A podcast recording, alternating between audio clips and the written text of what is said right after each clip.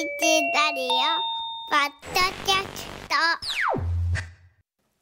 改めましておはようございます。尾形裕二ではありませんよ。尾形祐介と。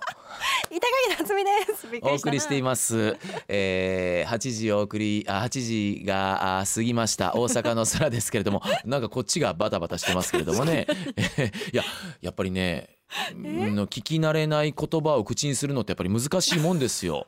うんユージってうんでも大人生で初言われたんじゃない初めてですね。はい。ね今日はちょっと雲が分厚めでね、えーそうですね雨雲もかかっているところが多いですので寒さとともに雨に気をつけて、はいえーというような今日は月曜日の一日になりそうですね。冷たい風とですね。そうですねうんえーさて、えー今朝の話のダイジェストなんですけれどもコストパフォーマンス。略してコスパ、うん。板垣なっちゃんご存知ですよね。はい。コスパいいよね。コスパいいよね。という言葉を聞いたことがある人多いと思います。費用対効果のことですね。この事業のコストパフォーマンスはどうなんだ？誰ですか？いやちょっとうすみません。ちょっとこの前一昨日ぐらいかな平尾誠二さんのドラマやってて 山下真司さんが出てきてすみません。ちょっとスクローズの山下真司さん入ってたかもしれない。でもちょっと似てもないんですけどこの事業のコストパフォーマンスはどうなんだと会議で詰められた人もいらっしゃるかもしれません。日常的には支払った金額に見合う満足度のことを指したりしますね、はい。この居酒屋コスパええわーとか。ああ聞きそう。ねえ。えーということでコスパは一般的によく使われます。さっきちょっとあの江崎さんっぽく言ってみたつもりなんですけどね。そうなの、はい。違う。ゆっこさんこの居酒屋コスパええわー。ちょっと違うかな。いやさすがです。よくねちょっとあのいじり気味に真似されること板垣なっちゃんあるから 悪いお人ですよ本当、えー特に若い人たち Z 世代はコスパをものすごく気にする傾向にあると言われています。はいそれを抑えた上で今回取り上げるのはタイパです。これも板垣なっちゃんご存知。タイパ。タイパはあんまり。50代男性の方タイマンじゃないですよ。タイマンがわからないですよね。戦うやつですか？あそうそうそう。マンツーマンでうん戦うのをタイマン、うん。果たし状を持っていくわけですよ。決闘するのはタイマンなんですよ。果たし状もわかんないですよね。すいません。話がそれました。戻します。タイパ。タイムパフォーマンス。うんこれも特に Z 世代の間でとても重視されていることでして意味は費用対効果じゃなくってこれは時間対効果です。うん。かかった時間に対してどのくらい効果が得られたのかということです。ね。あー知ってる知ってる。映画やドラマを倍速で見たりすることですね。という方もいらっしゃるでしょそれ上田アナウンサーじゃない上田さん最近だからね、うん。えっと 1. 点何倍速で見てうん。ちょっと早いけども言ってる言葉も分かるし動きもそこまで早送りにならないからうん分かるっていう見方する方多いんですってね。そうなんだあれびっでもなんかびっくりします。ねえあのねそれこそあのねニュースとかを倍速で見るって方いますね。なんかニュースとかはちょっとわかるんですけど、ね。ドラマとか映画見ちゃうとなんかそういう感情の伝わり方とかちょっと変わっちゃうんじゃないかなとと思うんですけど。それに慣れたら違うんですかね。きっと感じ取れるようになるのかなもしかしたら感情を取りに行ってないという言い方もあるかもしれませんね。最後まで見るってことだけに重きを置いてる感じ？なんでこんなことするの？という理由については後ほど。あー気になる。はい。ね、映画の見どころだけを10分程度に編集して見るっていう人もいるんです。えファスト映画って言います。10分しか見ないで映画のすべてをダイジェストダイイジェストの編集ですから。ここいらんよねっていうところはもうガサッと押さえておきたいシーンこのシーン。ね。トムがバイクでビヨーンと飛ぶところ。ね。トムがちょっと女性と浮き名を流すところ。ね。トムが、えーそれぞれの街で、えーカーチェイスをするところ。あなんかミッションインポッシブル2時間半ぐらいあるけど見た気がするっていう。ってところでしょうかファスト映画。これ2020年頃から増えましてねファスト映画ね。2021年には55のアカウントで4億7700万回再生されてました。え映画10分で見て何楽しいん？ねえ満足する？その理由については後ほど。あもうこれも気になりますね。はい、はいでファスト映画は正規のものではなくこれ無断ですからうん。流していた人は逮捕されますよ。うん。逮捕されてもいますしはい。はい、気をつけてください、うん。はい。しかしニーズはやっぱりあるんですね。なぜ人はタイパを求めるのか。はなぜ映画を短時間で見るのか。うん。映画だけでなく音楽も短く聞くんだそうです。音音楽も？その理由について考察している本がありましてタイパの経済学広瀬亮さん、えー日清基礎研究所生活研究部研究員の広瀬亮さん、えーが出された GS 幻冬者新書から出された本なんですけれどもねこちらからちょっと紐解いていきたいと思います。まず音楽に関してのデータです。アメリカのデータ会社のラメールさんという人が音楽の配信サイトでリスナーが曲から何秒でスキップ曲を飛ばすことねスキップうしたかという調査をしました、うん。30秒以内35%おう、およそ3割の方がもう30秒経ったらピョッとスキップしちゃう。うん、10秒以内29%これもおよそ3割。はあ。10秒は結構ねあっちゅう間ですけれども5秒以内 24%5 秒！もう一瞬ですねつまりヒュッと聴いて気に入らない曲があればひょっと飛ばされちゃうっていうことですね。はあ。10代から20代の58%がおよそ半数以上が曲をスキップしています。この年代になると忙しくなってきて飛ばす手間をかけられないと分析しています。ね。ん？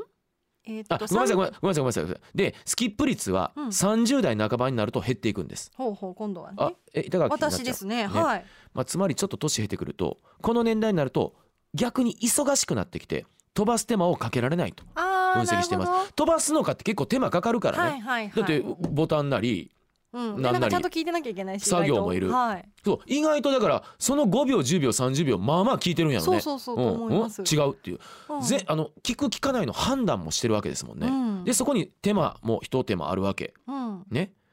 面白いですよね。へだからあーまあ飛ばす手間かけられない。30代半ばからそれ以上なんかな、はいの人は仕事などの BGM にしてるってことなんでしょうね。ー確かに BGM だともう流しっぱなしが多いですよねねえ、うんうんまあまあまあでいちいちこうやって触るのもあれやしまあいいかって感じなんでしょうね。まあ、逆に言うと10代20代は時間があるので機器の操作が伴うスキップをして音楽を選択するということだというんですね。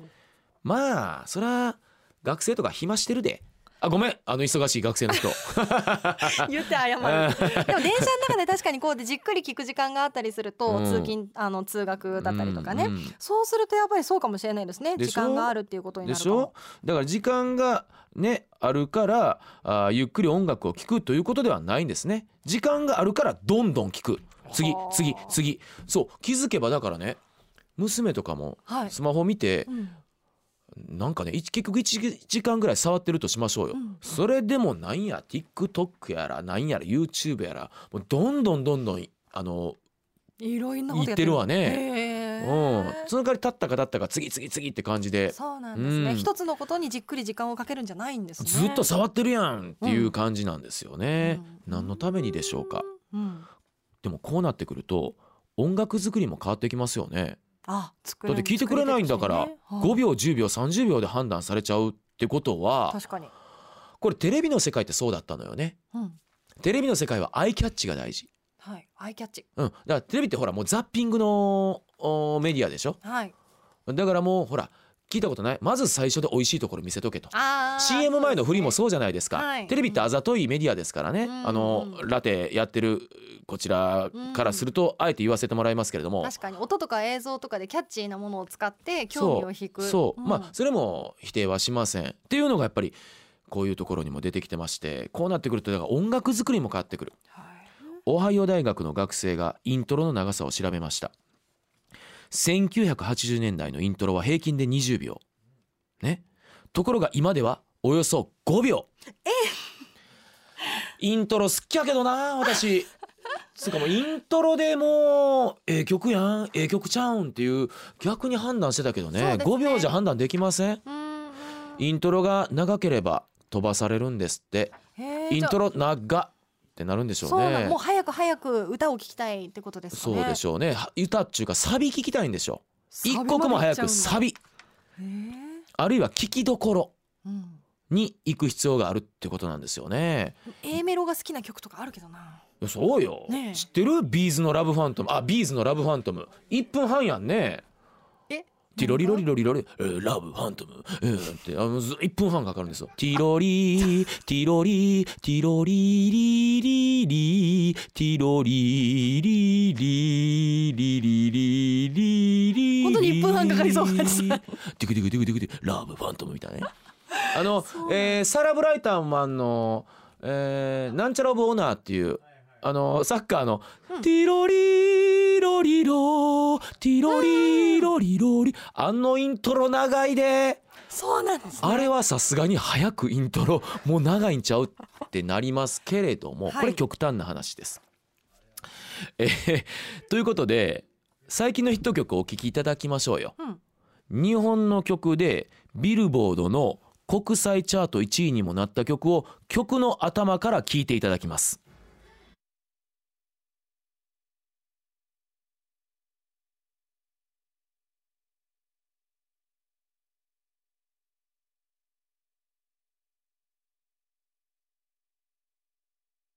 知ってるこれ。知ってる知ってる。あの息子も知ってますよ。夜遊びのそうアイドル。え？うん、僕も知ってるアイドルやんって言ってる。推しの子呼んでる？読んでない まあ推しの子っていうね。でもこれ多分ねちっちゃい子もなんか聞くいや夜遊びはねすごいです。耳にするんですイねントロ0秒です。ゼロなの？これなんか編集してんのかなって思うぐらいすぐにいやで生田リラちゃんいくらちゃんね。はい。早回ししているようにどんどん展開する曲調ね。でえっとあれ曲作ってるのが綾瀬さんって言うんですけど私見ましたもん。いくらちゃんがこの曲はあの私収まらないからってあの収まらない。うん、この長さでこのふわりおかしいよねって。あへえあそれだけそのうん。言葉数が多かったりするんですね、うんいくらちゃん怒ってたよ。いくらちゃんが「私おこです」って言ってた。でも可愛いって「おこです」って言うんやと思って怒ってるってこと。まあいいよ。しながらこう歌い切るっていうのがねプロですごいねでこの曲が今年世界的に日本を飛び越して世界でも受けたということでね。いやいやいやもうえらいことになってますよ。でもう一曲今ビルボードチャート1位の曲も聴いていただきましょうかね。えーあこれは聞かない。これは聞かないんだ。これは聞かない。ごめんなさい、えーちなみに Apple Music の日本のトップ10のうちこの今の YOASOBI さんのアイドルを含めて5曲がイントロゼロですって。えー、Ado さんの「ショー」って知ってる、えー、どんな？あれやん踊るやつやんね。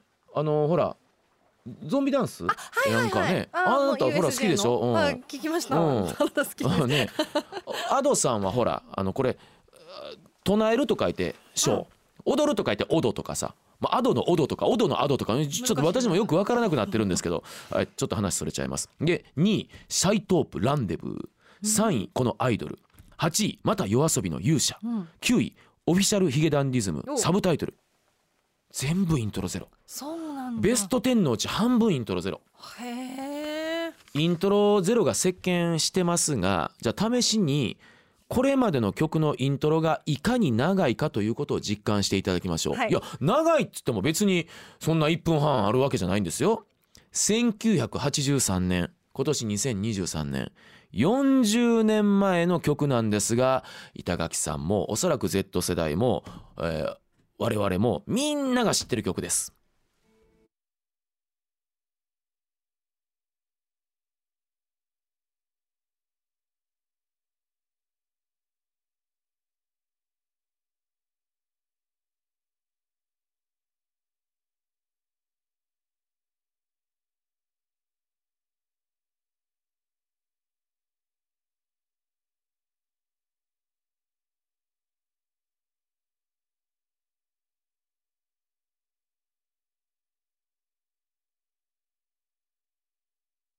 はい。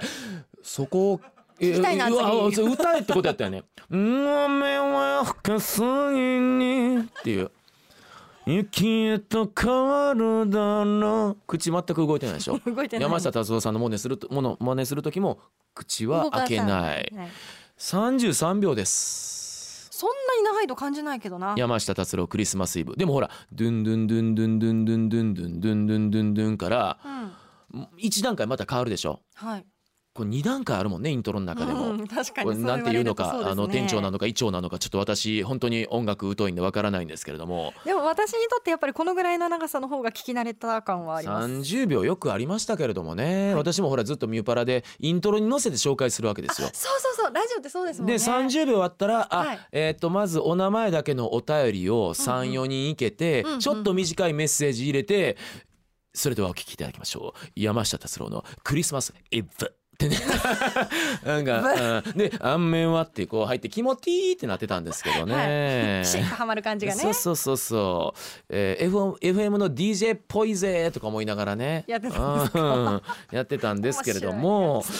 だから今の若者にはだから33秒飛ばされちゃうの。10秒スキップ10秒スキップスキップ。10秒スキップ10秒3回すればはい3秒で「うんあんめんは」なんでしょうね。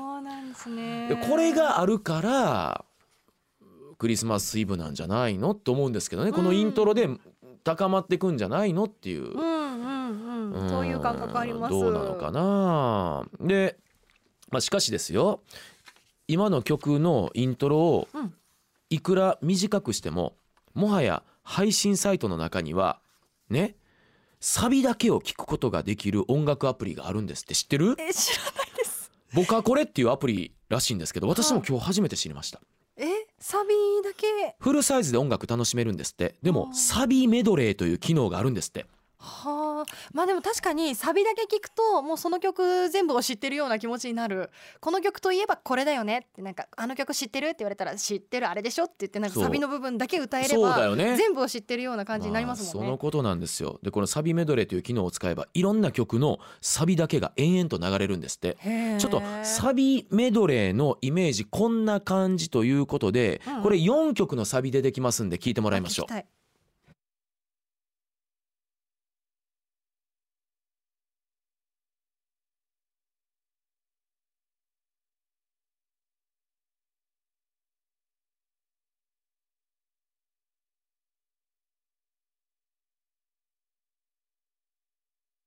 ちょっと待って。秘密の花園はもうちょっと聞かさなあかんのちゃうの？これサビメドレーの中でもよりサビ中のサビサビの中のサビですよね。サビの中のサビ？うん、だって「秘密の花園」は「秘密の花園」っていうフレーズまで聞きたかったけどね、ウルトラソウルに言っちゃった、はい。これ究極のサビですよね、ウルトラソウル。ウルトラソウルなんてもう一言。めないめないとかね。ね。まあでもえ今のたかだか4つのサビが10秒ちょっと秒でしょ？あわあ恐ろしい。でもなんとなくちょっとねトップがあれトップガンだよねもわかるし、ねあああれは。はい。えっとシーズン・イン・ザ・サンチューブもね、あそこだけでチューブですし、ん。いやこんなとこまで来ましたか。でこのように僕はこれのサビメドレーはサビだけを延々と聞くことができるんです。音楽サークルに携わってたはい板垣なっちゃんどうですか？どうですか？うあなんか演奏 演奏する側でなんか言っちゃうと、サビだけだとそのその人しか輝かないから。でえそう板垣なっちゃん何担当何担当でした？キーボードもう割愛。ギターソロ割愛。もうあのねエドワード・バンヘイレンがあの頭の後ろでピロリロリロリピロリロリピロリロリロリロリロリリってええあのジャンプでピロリロリって弾いてたのも胸はだけようが割愛いやー、そんなの I say ジャンプジャンプだけバンヘイレンサビだけバンヘイレンジャンプジャンプだけこれ音楽じゃないよねさ本当ねえ。そうなの。あのさ。ボーカル以外の人を冒涜してるよね。ね見せ場はいっぱいあるんだけどな、ねえ。ね。ちょっと熱くなっちゃいました私もね、えーそれ以外にも TikTok、うん、X インスタも次々と見なければなりませんしね、まあ、やっぱり若者 LINE も次々と来ます、うん。もうびっくりしたよね。子供の LINE がなんかこう大きなグループ LINE が動いた時100何件なってんの見切れないですねあれどこかでいっもぺんリセットされてた。なんか何件以上はリセットされてるのも見た。そうもうしょうもない。もうスタンプ10連打してくるやつとか。あ。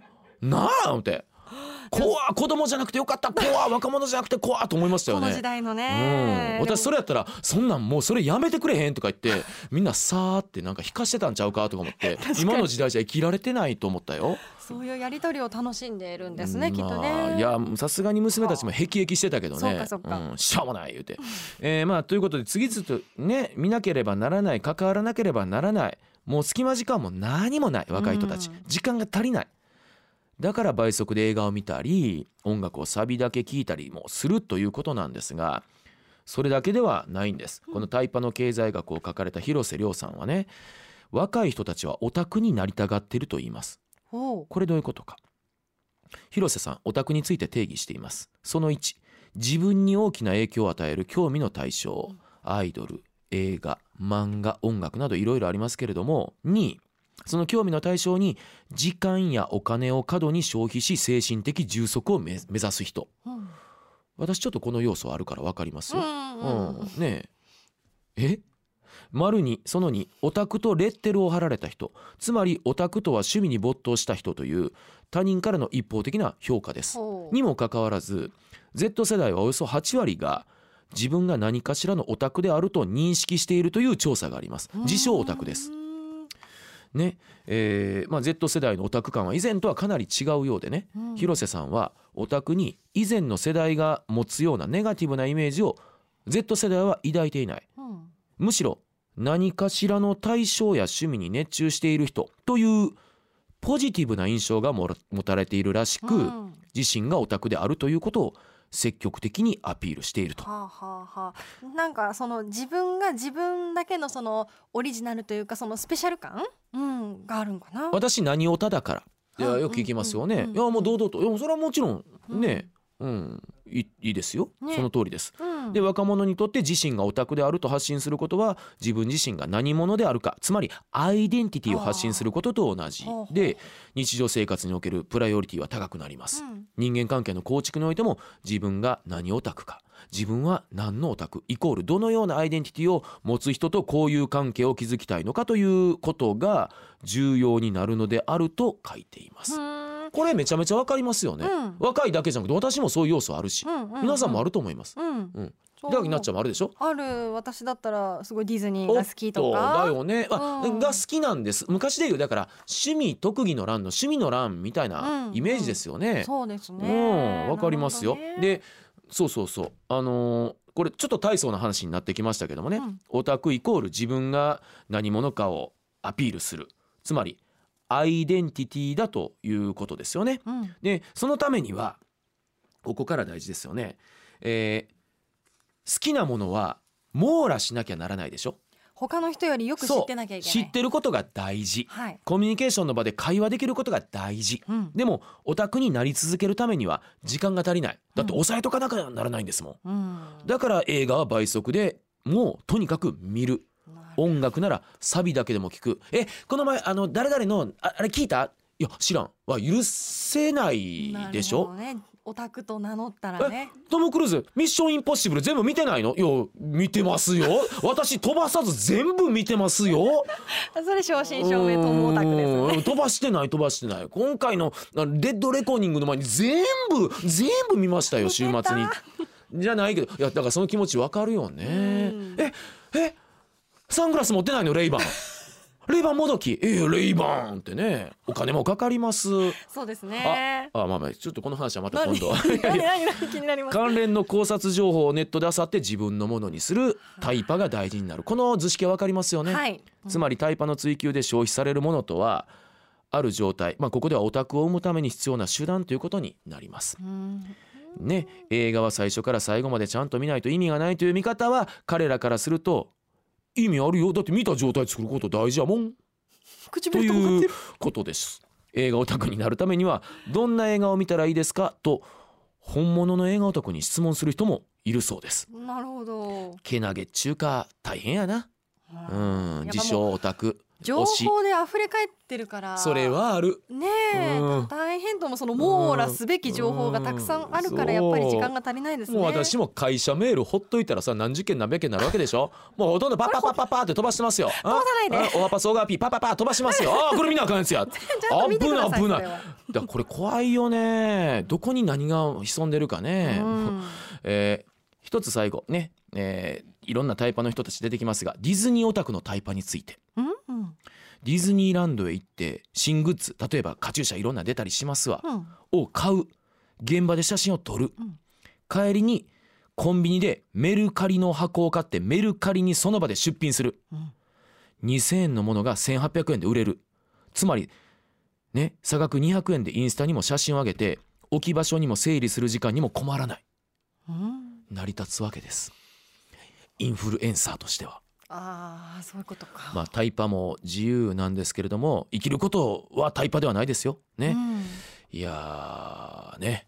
ね本当の好きっていうのは何なんだろあーとか。う。うん。いやそうですよ。これだからちょっと哲学に最後なってきますよ。おうおうでそう娘とかもなんかやっぱそういう世界ある。私結構えなんかこれ好きやけどなんかあの結構ちょっと古参ずらされてとかって。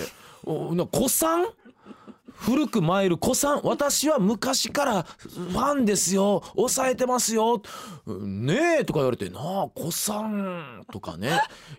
やっぱりそういう世界に入ってきてますよ。皆さんもねタイパの世界ぜひ覗いてみてください。広瀬亮さんが書かれてます。GS 幻冬写真書タイパの経済学から今朝はご紹介しました。